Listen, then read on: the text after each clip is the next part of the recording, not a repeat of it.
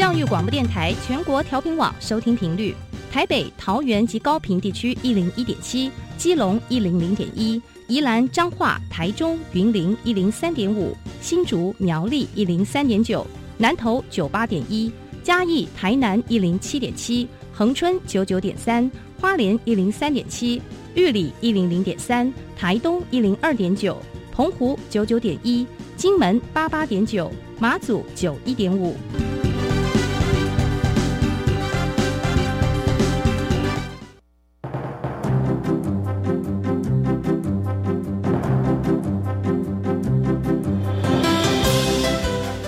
的教育要怎么做，才能使孩子面对未来的社会呢？当我们期待孩子改变的同时，也期待教师的教学方法跟着改变，家长的观念也一起改变，一起携手，协力同行。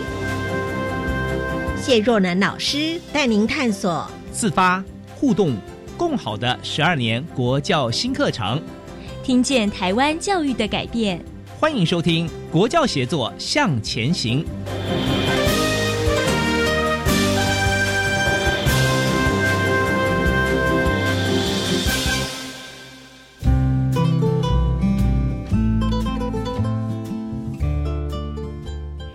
听众朋友在周三一起收听《国教协作向前行》，我是若楠。我们知道国际教育在学校推广已经有一段时间，国际教育包含的四大意涵，彰显国家的价值，尊重多元文化与国际理解，强化国际的移动力，以及善尽全球公民的责任。希望能够从这四个面向建构出学生的认知，也希望经由课程能够培养学生的核心素养能力，提升国际的视野，强化我们的国际移动力。今天在节目当中，我们就邀请国立园林高中的游园中校长，以及高雄市立文山高中教务处黄景松主任，来跟听众朋友介绍国际教育在高中端的风貌。在还没有进行我们主要的访谈之前，我们先来听听笑声飞扬这个单元，邀访的是台北市太北中学陈建佑校长。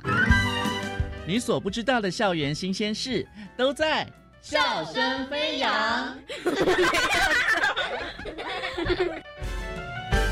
欢迎来到笑声飞扬单元，我是白天。为大家邀请到的是我们太北高中的陈建佑校长，校长好。主持人白天您好，各位听众大家好。校长，我每次经过志林官邸的时候啊，都会看到太北高中美美的一个校园在那边。是我们学校其实是得天独厚的一个地点，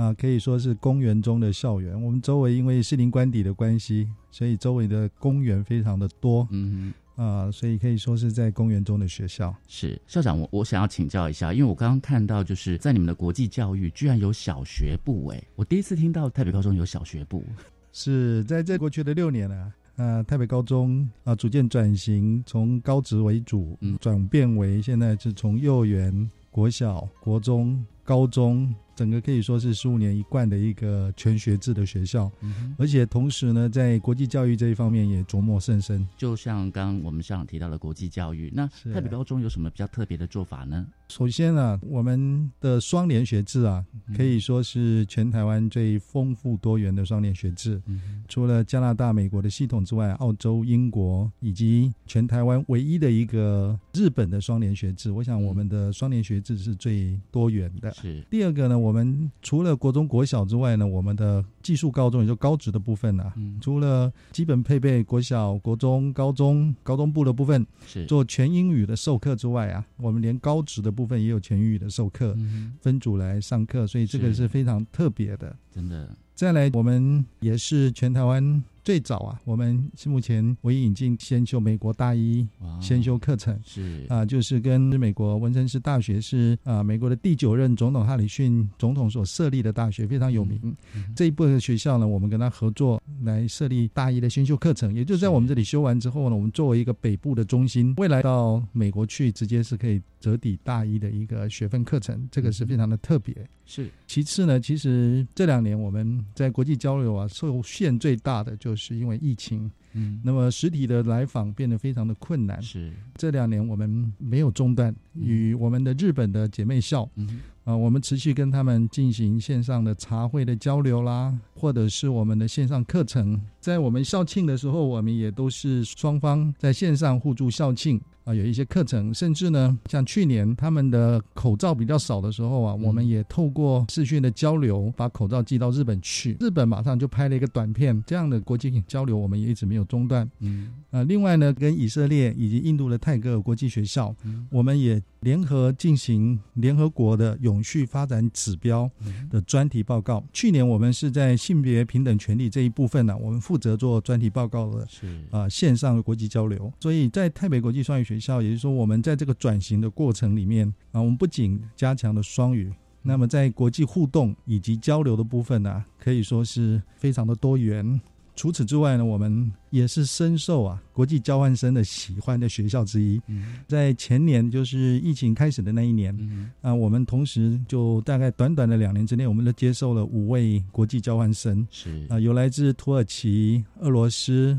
法国、巴西。哦，非常的特别哈！这些国际交换生到我们学校里面来以后啊，在回国之前都变为一个种子，而且是作为一个。啊，直接分享的代表啊，在他们福伦社回国的一个成果发表会里面呢，我们几个学生啊，就代表当年的交换生来进行一个成果的发表啊，获得一致的赞赏。那么今年，事实上现在我们已经开始收到国际交换生的一个邀请。那么有一个家长他就非常乐意的说啊，确定如果我们有做国际交换生的话，他就把孩子送到我们这里来。是啊，因为他的孩子。啊，在八月要决定，也要先去到日本啊，所以我们就要啊接受一位交换生，所以这些都是种种来讲，就是我们台北国际双语学校目前在国际交流的部分，非常多元，而且呢非常丰富的部分。是，再来就是我们其实连续几年，不仅在活动上，我们是。非常努力的让孩子能够更具国际移动力跟国际观之外，我们同时也获得 ISA 国际学校奖的中级认证。啊，所以这个也是我们呃连续两年从初级，然后很快进入到中级，所以代表在这部分呢，我们在多元文化与国际理解的核心素养里面呢。啊，我们非常符合现在我们教育部推动国际教育二点零啊，是各项的目标。我们真的是努力在接轨国际、链接全球。想请教我们陈建佑校长，因为学校的地理环境位置非常的特别哦，是要怎么样打造成一个台北大教室呢？事实上，我们的学校啊，因为周围无论是自然跟人文的环境非常的丰富哈，所以从远的阳明山。到故宫、到科博馆，以及现在台北市的展演中心，以及我们美术馆，再加上呢，我们事实上附近啊，真的离我们都非常近的欧洲学校，是。啊，美国学校、日本学校，像日本学校，我们也都有非常深度的交流。因为这些交流，就是我们长期因为过去我们学校已经成立一百零六年，嗯，所以过去跟日治时期就已经有非常丰富以及非常扎实跟日本交流的一个经验，所以透过日侨学校以及我们现在也派啊技术高中的部分啊，就是孩子每一个暑假，希望疫情只要解封以后啊，我们每一年啊都会有七八十位孩子呢到日本。上课的游学的部分啊，来上日语以及动漫、多媒体等等呢，到那边进行课程的啊研修，其实效果非常的好，孩子也非常喜欢，因为啊上半天的课程，那下午他可以自己啊进行作业，或者是呢。啊，多了解当地的日本文化，其实孩子非常喜欢。其实白天有一个很好奇的地方，因为是校长，我知道你以前是本来是军训教官，是，但是后来你就考上了硕士，然后又日以继夜的一直一直，后来又考上教师。你为什么会这么执着，想要就是从一个教官变成老师，然后再到现在成为校长？其实要成为校长其实很不容易，要脱颖而出，在跟很多人竞争，才可以得到校长的位置。事实上，这个问题很多人啊都有很好奇啊。当时是义务役，当兵的时候当军训教官，就如此而已。这个军训教官的一个养成过程呢，其实对我影响很大。嗯，因为军训教官当时也是在学校里面。一直让我自己去反问跟反省，是怎么样成为一个比较合适的老师，嗯，更能够称职专业的老师。所以呢，我就毅然决然就开始呢进啊叫张师大来念研究所，是，然后取得教育学分，然后开始再从台北中学开始，兼任老师，是专任老师、组长、主任，在遴选校长。在这个过程里面，真的是学习跟获得很多。那么也同时。见证也了解台北高中这这三十年啊，我到这个学校已经三十年，嗯，怎么样从一所以高职为主，慢慢转变为一个优质的私校，是到今天能够办为全学制，那么以全人科技、国际以及我们的艺术为主的一个呃教育核心理念的一所优质的私校，我想我们是成功做到。真的就是哦，听到校长这么有爱哦，因为你的有爱，所以学校才能够蒸蒸日上，变成是大家都很认可的一所学校。那最后，请校长来跟我们分享未来我们的台北高中会怎么样的愿景，或者是你有什么样的期许呢？我们的目标啊，这所学校在一百零六年前创立的时候，嗯，它单纯的用意就是给台湾人有一个受教育的机会，嗯，所以它并不是设一个很高的门槛来让大家来念一个贵族的私校，这是过去的一个经营的目标。是，那么在现在面临少子女化的挑战以及整个教育大环境的改变啊，我想我们。呃，杨毅然董事长领军旗下的新的董事会，那么包含我们的董事里面包含吴清基啊前部长，以及我们很多台北的校友，都愿意把这所学校啊，逐步以全人教育为主要的核心教育理念，逐步呢让孩子从小到大在这个学校看见自己。是，所以我们学校的一个教育理念之一，叫做我们董事长非常倡导，就是成就。孩子无限的可能，嗯，哦，我想在全人教育的一个教育理念之下，我们去成就孩子无限的可能。前一阵子就听到我们在学校里面教授来分享，说孩子啊，我们习惯说他是一张白纸啊，所以那个教授啊认为，其实孩子不是白纸，孩子应该把它形容是一颗种子，在学校里面，我们给予他们什么样的养分，什么样的环境，然后可以让他能够长得更好、更茁壮。这个就是我们现在啊，台北中学很重要与别人不同的地方，就是啊外在的一个环境，以及我们学校办学的用心，以及董事会杨一兰董事长啊带领底下成就孩子无限可能。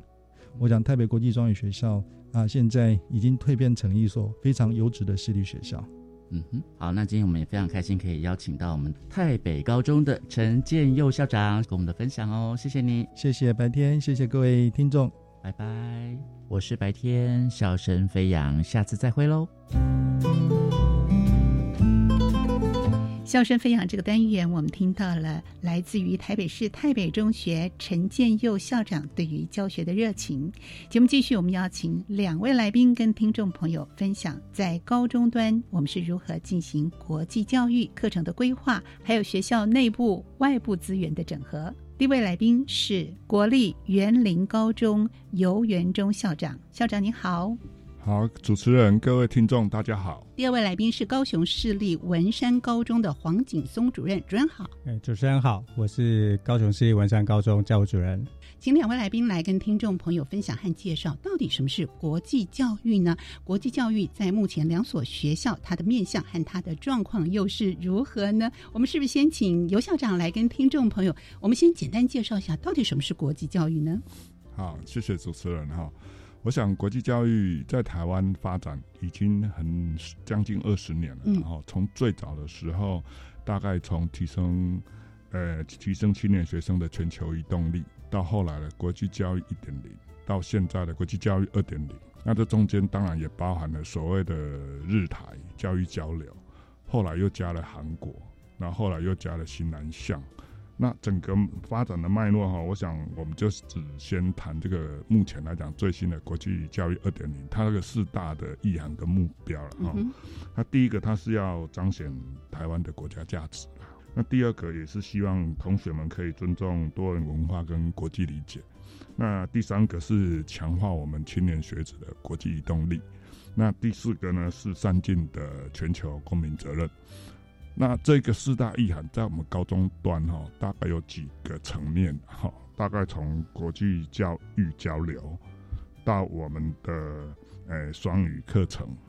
到希望我们学校跟学生可以在地国际化。嗯哼，那。当然，这些都是在学校的面向跟现况会去努力的地方啊。是是，好，我们听到了这样的一个四大内容，我想听众朋友都有些基础的概念。那到底在学校的现况是如何？我们是不是谈谈文山高中目前在进行国际教育的一些面向和目前的一些状况呢？主任，呃，文山高中，诚如刚刚校长所谈到的哈。就是其实国际教育从二十年前开始，但是文山高中啊，大概是十一年前左右开始。那我们是啊，我们的前任校长潘道仁潘校长那时候就到文山来，然后呢就把国际教育的这样的一个部分呢就带到文山这边。那也因为这样的关系，所以呢啊，国际教育就正式从文山高中那边开始萌芽。对，那我们的一个面向的部分啊，就是。啊，早期是一点零，然后进入到二点零的部分啊，所以我们在整个的一个教师专业的成长、课程的发展，还有国际交流的部分，其实都在很早的一个阶段的时间呢就开始了啊。例如说，我们早在大概一百零一学年度开始就跟福伦社合作，然后那时候就有国际的学生就到学校来一年一整年的时间，然后入班跟我们的同学一起上课。好，那个时候就让学生就及早的接触的整个国际上面的一个学生，那他们的交谈、他们的课程其实都必须要用啊英文的方式来来讲授的。哇，好，一整年都在一整年都是在是没有错啊。这个部分就持续大概有四个学年度的一个时间点啊，这是我们第一阶段的一个任务。然后同时在大概一百零三学年度的时候，我们就成立了一个叫德语国际班。嗯，好，那德语国际班，那那当时就是为什么选择德语？当然就是跟当时的一个国际的情势其实是有关系的。那因为德语的关系，所以呢，德语的教育就变成是我们当时的时候非常非常重视的一个部分。好，那我们当然除了啊德语之外，我们大概其他同学部分就会有啊，例如说第二外语的一个开设。那我们第二外语的话，就开设有日、韩、德、法、西、越六种语言。啊，就是每一个进入到高中的同学，他都必须要选修这个课程，而且是四个学分，一个学期呢是两个学分的一个课，啊，让学生在整个的一个啊国际教育的面向上面能够更加的扩展。那从一百零一学年度到现在都还没有中断过啊，这个是变声文山的一个特色。然后到一百零九学年度就变成啊成立了啊，就是从课程开始，所以我们有英语国际三班的成立。然后呢，还有台北双联班的成立，然后再紧接着就一百一十学年度的双语实验班，啊，就就是原来的第二外语的面向，然后慢慢在突破，然后变成把把英语的部分呢也纳入我们的另外一项的主，这个是啊最主要的一个部分。那我们在国际交流的部分的话，呢当然就分成两种了哈，一种就是啊实体的一个交流，另外一个就是线上的一个课程交流。那呃在疫情之前。我们大概都采用实体交流为主，然后那疫情之后的话，因为现在出不去嘛，所以很多的部分就转由转由一些啊课程的一个平台，那有老师在上面跟国际的一些学生，哈，就是学生跟学生之间的有一些互动的一些情形。是，对，好，这是我们听到文山高中目前的概况，是不是黄校呃尤校长也跟听众朋友来介绍一下我们园林高中目前的进行的方式是什么呢？因为我从担任校长在台中的大理高中开始，是那那边呢，他们在都市嘛，哈，然后学校的老师也对于当时的视讯有某一个老师非常的投入，嗯，所以那时候呢，就是所那时候刚开始提出，什么二零零八开始啊，那时候提出青年学生全球移动力的时候，第一个去推广视讯的国际视讯课程，就是从大理高中出发，是。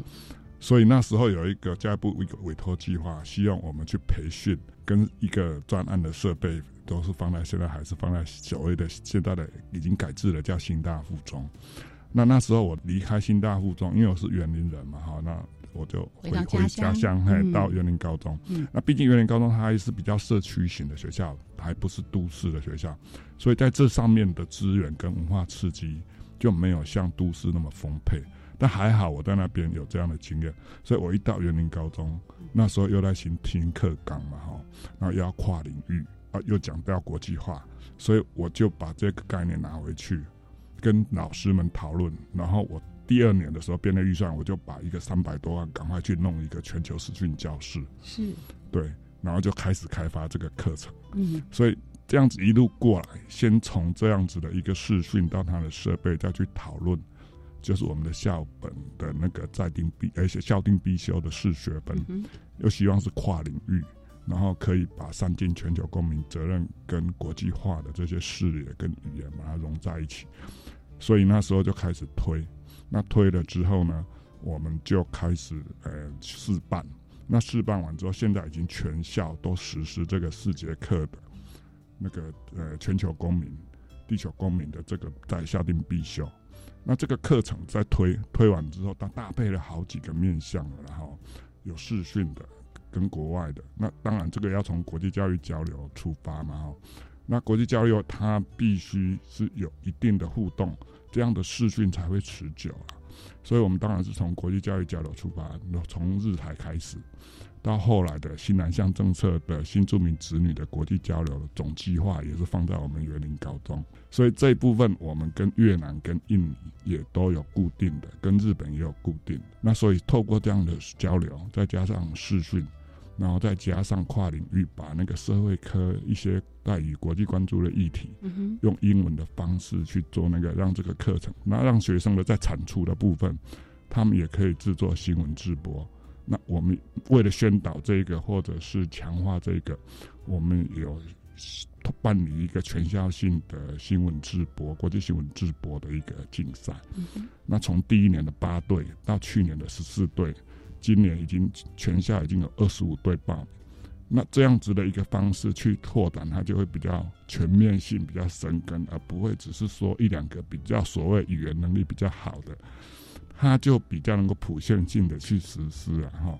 所以这个是目前来讲我们在学校主要办理的。当然，它搭配了国际交流、视讯课程跟校定课程，还有资源设备也要到位了哈。那目前来讲，我们学校整个的面向跟办理，跟现在的刚好现在的双语政策目标，教育部的四大补助案，我们全部都有包在里面。都有在做，但是不见得有申请。是哦，全面都有在做，但不见得有申请经费啊。是是。但是我想，这颗心呢，从一开始的示范啦，或者是呃少部分的同学，但是到全面性的推广，这是有一个历程的啊。这个部分都包含了呃课程的规划，还有进阶性的。所以对于国际教育，我们二点零版以精进学校本位的国际教育来达成。希望能够培养全球公民的这样的一个目标，我想接下来是不是请两位跟听众朋友分享一下啊？学校在课程的规划这个部分是怎么样进行，又怎么样来推动比较深度的课程的一个整合？我们是不是先请主任来跟听众朋友聊聊呢？呃，国际教育二点零哈，其实从早期是比较单面向的一个交流的部分，然后慢慢的我们要把它啊落实在每一个学生身上，让每一个学生都有这样的一个意识。跟啊国际的一些观念，嗯，所以在文山这边的话呢，我们啊如同啊刚啊原刚尤校长一样，我们其实把国际视野的这样的一个课，就把它变成校定必修的课程，好，那我们是在高二的部分开始实施。那我们的理由是这样啊，因为高一的部分已经修了第二外语了，所以基本上要一些啊语言语言别的部分其实不不太困难了啊，因为它只有一些基本的部分，是，所以也因为有这样一个六种语言的一个面向，所以学生在国际视野课程跟国际交流的这个部分的国家呢，就会变得比较多元一点点。那我先谈一下，我们在啊疫情之前，我们国际交流的国家其实啊有些是固定，有些是非固定的，啊几乎一年到头都有很多的国家进入到文山这边。那文山这边也有很多的同学呢啊就到啊国际上面去做一个交流的部分，啊像韩国、德国、丹麦、日本，还有一些非固定的，像越南啦、印尼啦，还有伊拉克等等这些部分都是有实体交流的一个。部分，那其实我们可以从伊拉克的那个师生里面，他到啊学校这边来做一些分享的时候，我们知道那个战地真的是。哎，不太不太好的一件事情。不过他们都很坚强，嗯，嘿。然后另外我们老师还有跟乌克兰的做合作，是，所以这也是我们现在很关心的。是，对对，我我回去要要请老师关心一下目前他的状况到底如何。嗯哼。啊，所以也因为这样的一个关系，所以我们在课程上面就把原来啊这些啊交流的部分，然后变成是一个国际视野的一个课程啊。但是国际视野落实在每一个学生身上的时候，其实它相对有它的一些难度。好，因为不是每个人的那个观念都会非常非常的一个齐全，对，所以我们的做法上面是这样啊，不然我们就从联合国永续发展目标标这个地方开始，然后呢，我们每一年就找一个固定的一个主题或者是一个目标来进行一个主题的发散，然后呢，让学生实际上从啊目标里面找到跟他生活切身相关的一个问题去做一些解决。好，那当然，这在这个过程当中会牵涉到非常非常多面向的一个部分。好，那陈如刚刚校长提到，它就是一个跨领域的一个概念，绝对不是单一的老师能够担负起这样的一个责任的。是，那到底应该要怎么样做具体的落实？还有一些例子，我们在下一段节目当中，我们继续请主任还有校长来跟听众朋友分享。我是陈建仁。Omicron 病毒株传染力极高，但多数传染者都是轻症或无症状，这是危机也是转机。施打三剂疫苗可以减少死亡率超过百分之八十五，高危险群还要再打第四剂。有症状的人一定要早期检查。政府已备足医疗能量，让有需要的病人得到妥善照顾，度过这波疫情，台湾就能迎向正常生活。有政府，请安心。以上广告由行政院与机关署。提供古典音乐很好听，好听就好。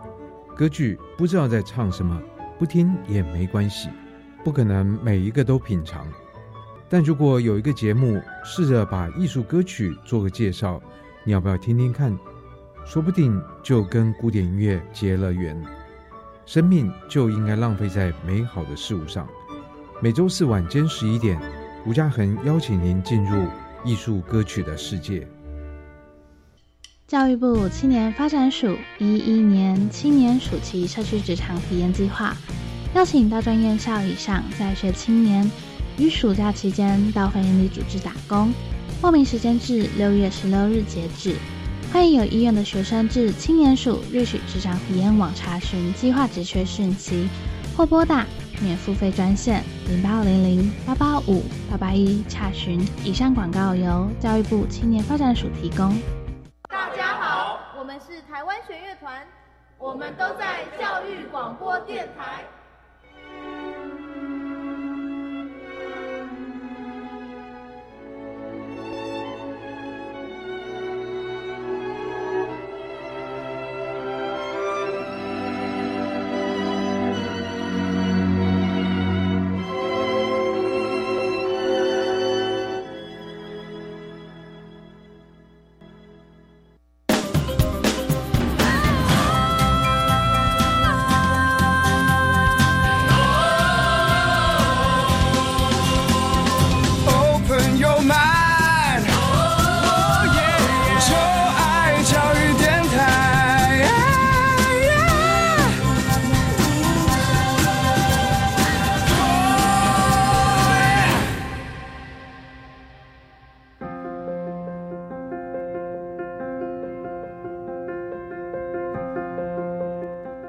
欢迎大家回到国教协作向前行。今天我们邀请两位来宾跟听众朋友谈一谈，在国际教育我们在高中端的风貌是如何进行的，现况又是如何呢？为听众朋友邀请到的是国立园林高中的游元忠校长，以及高雄市立文山高中的黄景松主任。在前段节目中。黄主任特别提到了，我们在学校的课程发展当中有很多的规划，包含国际的视野，有六种的语言的课程，来自于许多不同的国家，甚至包含伊拉克、包含乌克兰的学生都有。所以在这样的一个课程规划和进行当中，我们也举例让听众朋友更加的认识了解课程的发展，它其实是国际教育很重要的一个主轴。我们啊的课程的一个规划的部分，其实最早最早都回溯到啊一个。跟国际上共同的一个目标，就是联合国的呃永续发展的一个目标。是。那里面总共有十七项的一个目标，但是我们呃如果在课程当中啊每一次都要十七项都做的话，这个负担有点大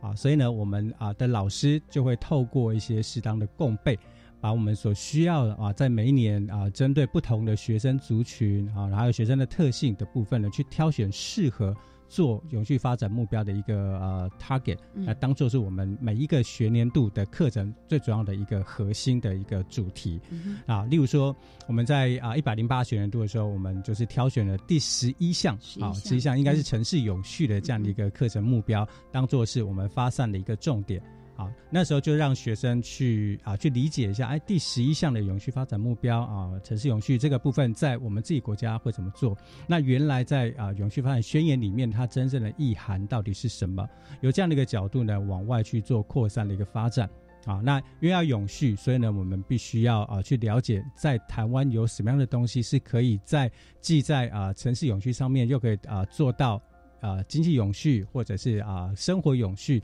甚至生物永续的这样一个面向上面呢来做课课程上面的一个发展。所以在一百零八学年度的时候，我记得那个时候应该是做了一个叫做啊萤火虫富裕的这样的一件事情。好，因为萤火虫在台湾来讲啊，呃，原来早期应该是非常非常啊多样的，但是后来呢，就是因为啊我们的工业的发展，那使得整个萤火虫的一个生啊生态的一个部分就遭到一个破坏，所以呢啊我们啊就尝试着从这个角度出发，让学生啊让老师能够去这样的一个主题里面去啊去找到如何去做萤火虫富裕的这件事情。那我们很幸运的在啊文山那边，因为刚好是在鸟松湿地，也在澄清湖旁边啊，那刚好那边也有一个萤火虫富裕的一个场地，是啊，可以让我们除了学生在啊整个的一个知识面上面或学理上面呢，能够从啊书本或网站上面去获得之外，也实际上做一个场域的部分来啊来去做一个诗作。那当然啊，富裕这件事情啊是。很长久的一件事了哈，我们我们啊提供给学生的，就是说我们从一个基本观念的出发，让呃整个呃怎么样去做一个平衡，好在我们生活上面平衡，然后又能够去兼顾到所谓的生态的一个平衡这件事情，让学生做了一整年的一个课程。那这个课程到后期呢，我们还去参加了台北世贸的一个展览，好，就整个把我们所发展出来的一些想法呢，就公诸于世。啊，那在当然在参加这个啊呃展览的一个部分，除了啊学校的学生之外，还有很多来自于国际的一些友人。嗯，啊，我们也当场在那边发表啊，不管是用中文或者用英文发表的部分，然后能够去做一个落实。这是一百零八学年度，到一百零九学年度的时候。我们发现我们学校的小黑蚊很多，是对，所以呢，我们又挑选了另外一个那个永续发展的一个目标的主题，再再继续做。然后到一百一十年呢，我们也发现，哎，外来种的部分啊，其实是很严重的，尤其像绿鬣蜥这件事情。前阵子我也看到。有人在抛澄清湖那边已经有绿鬣蜥，而且很大只的绿鬣蜥，好在在那个湖旁边就这样走来走去，嗯好就这样的一个方式。所以在我们课程的一个面向上面，因为我们啊规模不算大，我们的高中啊每一个年级有八个班，所以大概八个班里面大概就两百多位的同学都能够在每一年的这样的国际视野课程里面去做啊这样的一个啊想法上面的一个。发散，然后同时呢，也透过一些平台啊，让国际上面的一些友人能够知道我们的做法。那同时，我们也把这样的一个做法跟国际上面的同学呢去做分享，也希望他们啊能够透过这样的一个平台，也跟我们一个做一个分享。那当然，因为有时差的关系，所以有些是用同步的方式来做啊视讯的一个连线，但有些就是用非同步，所以在科技的一个部分的运用呢，就变得非常非常多样。是我们既能够符合联合国永续发展 SDGs 的目标，又能够结合在地的环境加以落实，这是非常重要的。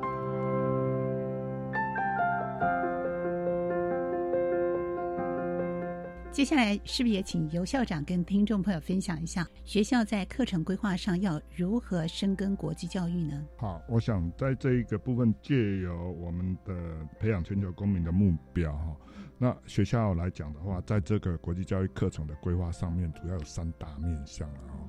第一个当然是课纲的校本的在地课程，哈，就是我们的主要还是设定在我们的那个校定必修四学分。那另外还有开设第二外。第三个当然还有一个双语的推动，这三个主要的主轴会去搭配的，当然就比较多了。不管是国际交流，或者是视讯，或者是其他学生的自主学习，在这上面相关的，就是搭配进来到课程里面了。那我先讲我们这三个课程了哈。第一个，但第二外语比较单纯，它就是用多元选修。那我们找拉丁语系的，然后日语、韩语，甚至于越南语、印尼语、新南向的很多。开了六七种课程，但是这种课程大概就是一种启发性的，跟他基础的一个职能而已。嗯，因为毕竟来讲，我们这学的这些课程要用到沟通的对象，通常还是碰到一定是英文语啊，因为语言的问题，大家都还是用英文去做沟通。除非说特定的，在我们新南向里面，因为总机要放在我们这里，我势必自己要以身作则，我一定要跟新南向的国家，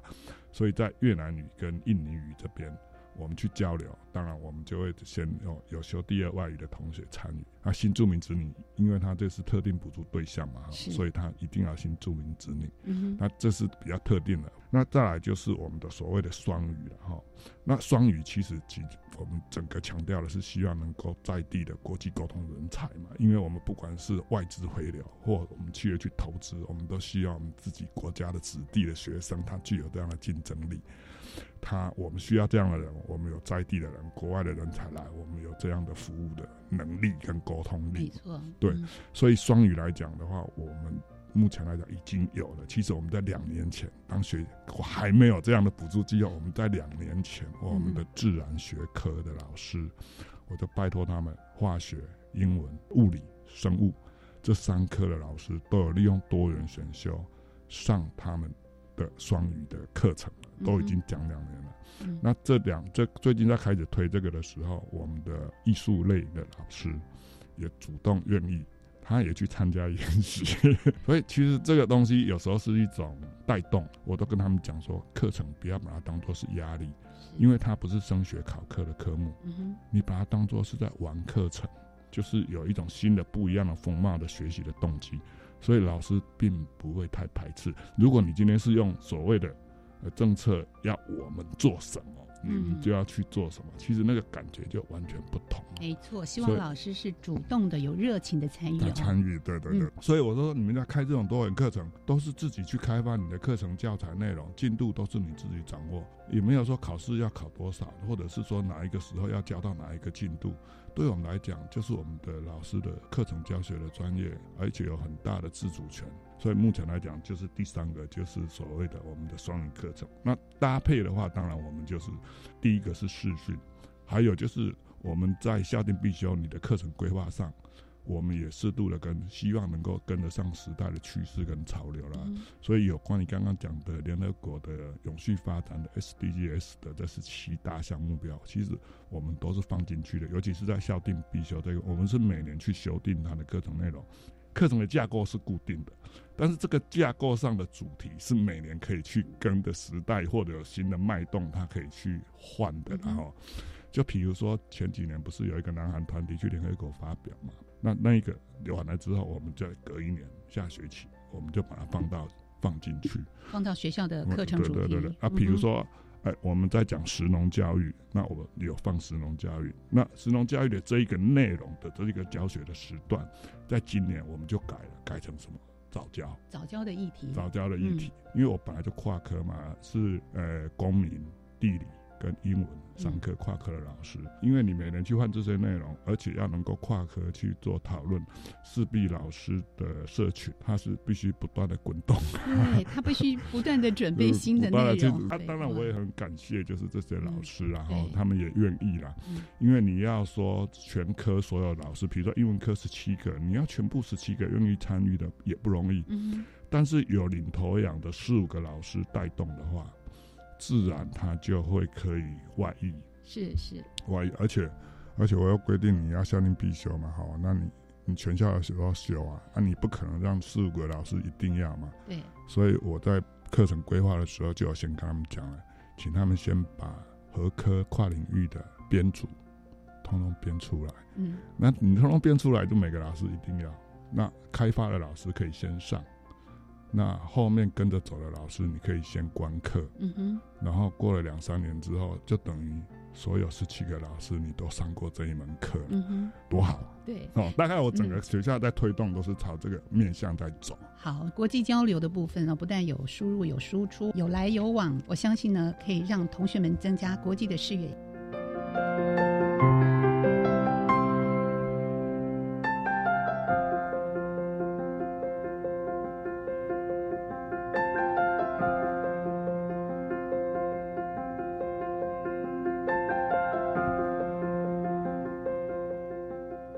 是不是接下来请黄主任也跟听众朋友分享一下贵校在国际交流这个部分是如何进行的呢？国际交流这个部分啊，我们呃就正如前面所谈到的，我们一年到头来都在交流，都在交流，非常非常多的一个国家啊啊，当然就是固定的一个部分，因为有一些姐妹校签订的关系啊，比如说像德国，我们有一个德国姐妹校。好，那丹麦有丹麦的一个姐妹校，日本、韩国，还就是固定，就是有来有往的这样的一个部分。我们大概都会透过啊，实际上的一个交流的部分来，比如说像啊德国，德国的话可能就是四月份，啊四月份就是对方来，然后十月份我们我们出去啊，类似这样的一个部分来进行操作。啊，那我们学校呢有设了一个叫做在学务处有一个叫国际教育组的组长。嗯，好，那特别设这个特别设的，就是因为国际教育交流这件事情设定了这样的一个部分，因为他的业务非常非常忙碌啊，他就是必须要去规划所有的啊英镑、澳镑的这样的一个课程，还有学生的啊整个时速哈教育的一些问题，都必须透过这样一个组长来进行。那每一年每一年的时候，他啊，就是在整个国际交流实体的部分哈，就是由我们国际交流组的组长那边来进行规划。所以啊，在整个面向上面，比如说来了，那我们就要去啊，以台湾在地的一些课程的面向呢，提供给同学啊，比如说啊，写书法。啊，写书法这件事情对于国际上的学生来讲，他其实我觉得就是一个很新鲜的体验。是，那你会发现整个学生上面，如果他那个美感不够的情况底下，真的跟。啊，画图一样啊，画图一样，画 对，就就其实很有趣的一个一个体验啦。啊，那当然啊，在台湾这边啊，就比方说比较呃乡间的一些部分，比如像美浓地区哦，它就会有一些很独特的一些客家的一个文化，也让啊我们的国际的同学呢，透过这样一个方式来进行啊我们的一个课程上面的交流。所以在啊不同的国家来的时候，其实我们就。复印它不同一些文化上面这个差异，给他不一样的一些课程。嗯哼，好，比如说有些该该有的禁忌啊，我我们其实来的时候是非常非常注意的。好，比如说像啊有有一些啊他不吃猪不吃牛的这个部分啊，或者是说在整个啊文化尊重的这个部分的话，其实我们在课程的设定上面呢，就会变得比较严谨一些些。对，那像日本，嗯好，日本的部分啊，比如说我们有一次到日本去学他们的插花。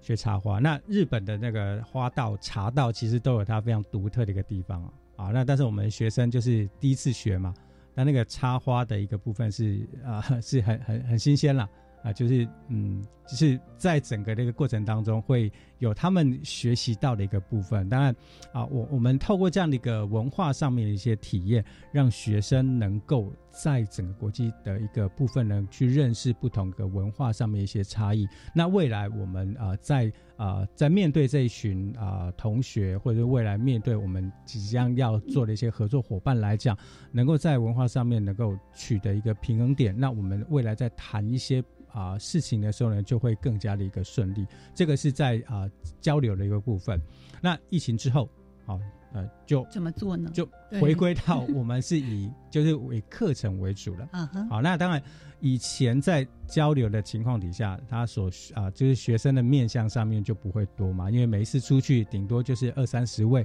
好有一两位老师就带队出去。那国际上的同学呢，到学校这边来，他其实也是同样的一个规模。啊！但是后来我们变成是一个实体，就是以线上课程交流为主的时候，台湾的同学的面向就多了。好，国际同学的面向呢也多了啊，因为少了一个呃经费，就是交通往返的一个时间点，所以呢，我们在课程准备上面就变得非常非常的一个多元。好，所以像我们的老师啊，有针对不同的国家，就给他不同的一些专题。就我们最早最早，我们有老师做婚姻的专题。哦，好，婚姻专题，那印度的婚姻。还有呃，不同国家的一个婚姻啊，它到底会长成什么样子？甚至有些学生啊，他在他们婚姻上面会在上面去做那个手臂上面的那个绘图。那这个部分对我们同学来讲，其实是非常非常新鲜的一件事情。是，包括婚纱的这个部分也是一样。台湾所需要用到颜色。跟国际上像日本啊、韩国他们所需要用到的一些颜色其实是不太一样的，才会不一样。所以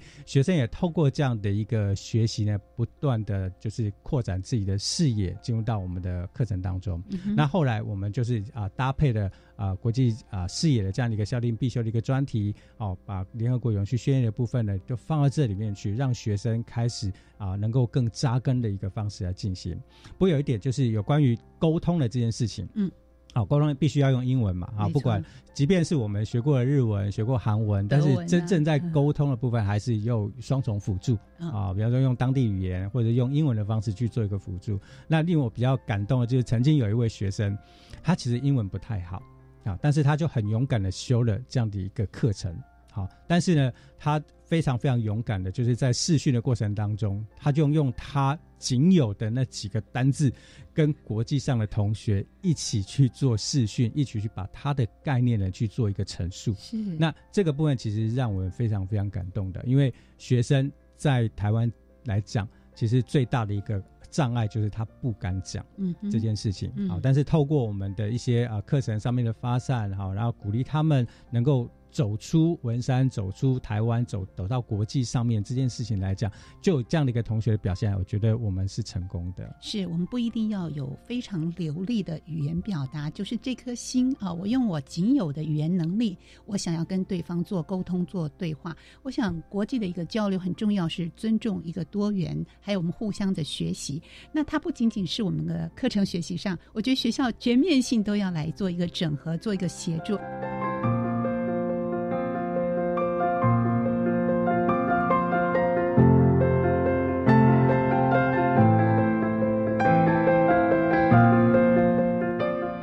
所以接下来是不是请两位分别跟听众朋友分享学校在全面性的整合上如何来协助我们进行国际化和国际教育呢？这个部分我们先请校长来跟大家说说。好，就人力的部分呢，其实我们也只能任务型的分工组织的哈。嗯。唯一比较额外的，是因为我现在有专案计划嘛，所以我有专案助理。嗯哼。所以这专案助理变得是一个很重要的角色。嗯。那基于人力分工的话，我是真的有给他分配了哈。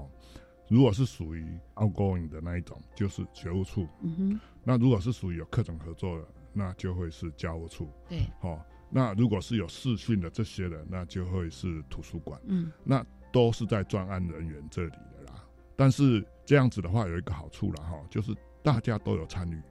不管你今天以后的职务轮动或什么的，你不会说我都没做过，因为大家都有相关性。每一次的活动。几乎，你今天视讯也会跟国际交流的学务处的大家认识嘛，所以都会有一定程度的参与跟讨论。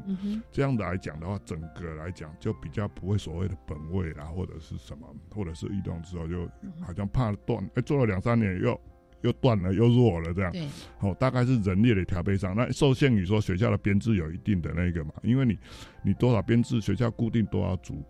几设几个组，那几乎是固定的，除非我有额外的资源要用你来给我长期补助这一块，那就但是学校聘用人员的话也是受限这种限制。那至于说外部的资源，这个也很重要，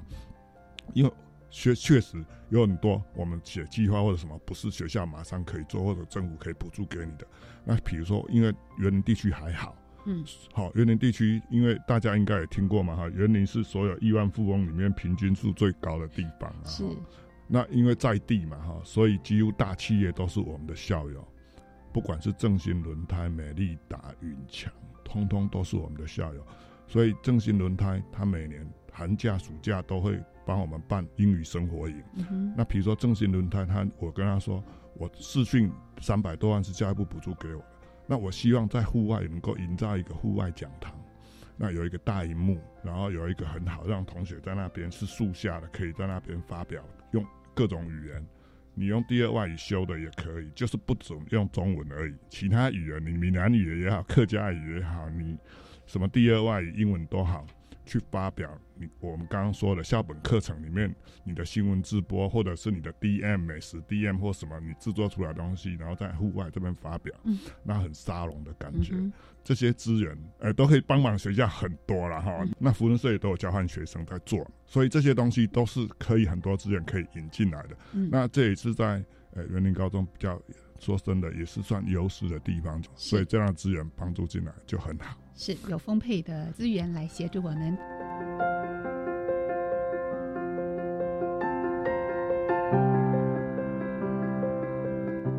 文山高中是怎么样让内部跟外部的资源都互相的整合，让学校在推动国际教育能够非常的顺畅呢？黄主任，呃，分成两个部分啊，就内部大概就是校园的这个部分。那校园又分两种，一个是硬体的，一个是软体的部分。那硬体的部分当然就是把校园的整个这个视觉化的部分呢，去做一点点小小的改变。啊，以前都是中文为主，那现在就是改用双语为主。那甚至有些是用全英为主的一个方式，比如说我们的整个校园的道路啊、班级牌、还有各处室啊等等的这样一个视觉化的部分，就是透过双语来呈现。是。那我们比较特别，就是我们的教师日志是用全英的方式。对，教师日志要用全英，要用全英的方式。不过老师签名还是签他的中文名字啊。对，但是整个的一个识别上面呢，我们就是采用以全英的方式来进行。是。好，所以在初步的部分，就是在校园环境里面去做这样的一个更迭。嗯。那这样的一个做法，其实也大概将近十年的一个时间。所以其实老师们其实都还有老师呃同学们，其实都还蛮习惯这样的一个做法。反正就是进到文山里面。他你看到的不是英文，大半就是双语的这样的一个一件事情啊。那当然，在凸显我们在进行所谓的国际教育或者是双语教育的这个部分，其实是有非常非常深入的这一块啊。这是在校园硬体的一个部分。那甚至我们在打那个无声广播，嗯，啊，无声广播的时候，其实也是用啊英文，用英文，因为用双语的话，其实学生就是看看中文的部分，对，啊，所以我们就尝试的就是用啊英文的方式，就直接用把它。就是用无声广播去把它打出来，那其实学生的接受度其实都算蛮高的。嗯，现在唯一比较期待就是校长以后在那个 招会的时候，能够用全英的方式跟同学做一些说明。这个，这个我觉得这个说服力会比较高一点点。是可以期待的一件事情。那软体的部分就是，当然就是人力的这个区块啊。那陈如刚刚所谈到的，学务处那边会有国际教育组的组长，那当然他负责的就是有关于交流活动的这件事情啊。当然啊，因为疫情关系，所以呢，他他的工作上面就变成是有点转向，啊，比如说他以线上的一个方式，他要做一些协助，对，例如我们跟韩国之间去做那个啊，就是啊，在高雄那边有个叫亚洲学生交流会议，啊，那我们是跟啊韩国那边可能是一个合作的伙伴学校，那我们的国际教育组那边就要协助规划这样的一个部分，还有模拟联合国啊这样的一个活动等等，是必须透过国际教育组的组长来做协助的。那除了这个之外，我们还有外籍老师。好，外籍老师，我们在目前在学校走动的专任跟兼任外籍老师总共有四位，啊，然后再加上我们的一些啊双语的老师等等，其实啊在啊整个面向上面来讲，就是进到校园里面啊谈用英文这件事情来做沟通的这样的一个机会跟管道，其实是非常非常顺畅的。那甚至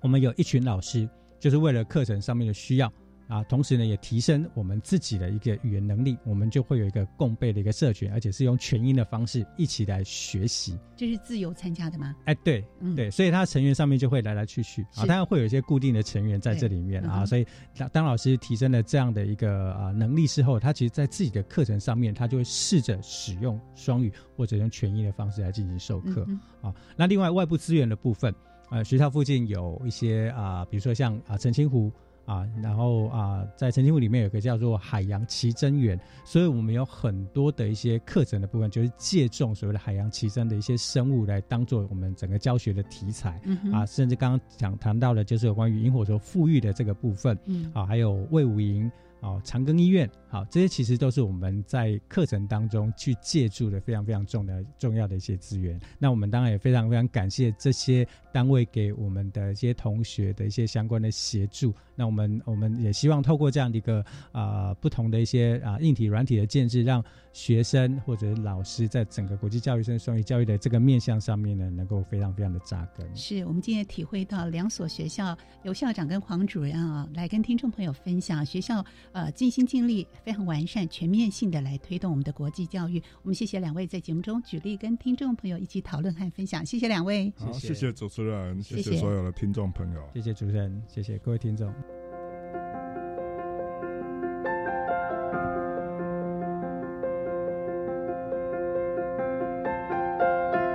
我们要感谢所有听众朋友的收听，欢迎您在每个礼拜三晚上继续收听《国教写作向前行》，我是若楠，拜拜。自发学习，师生互动，创造共好校园。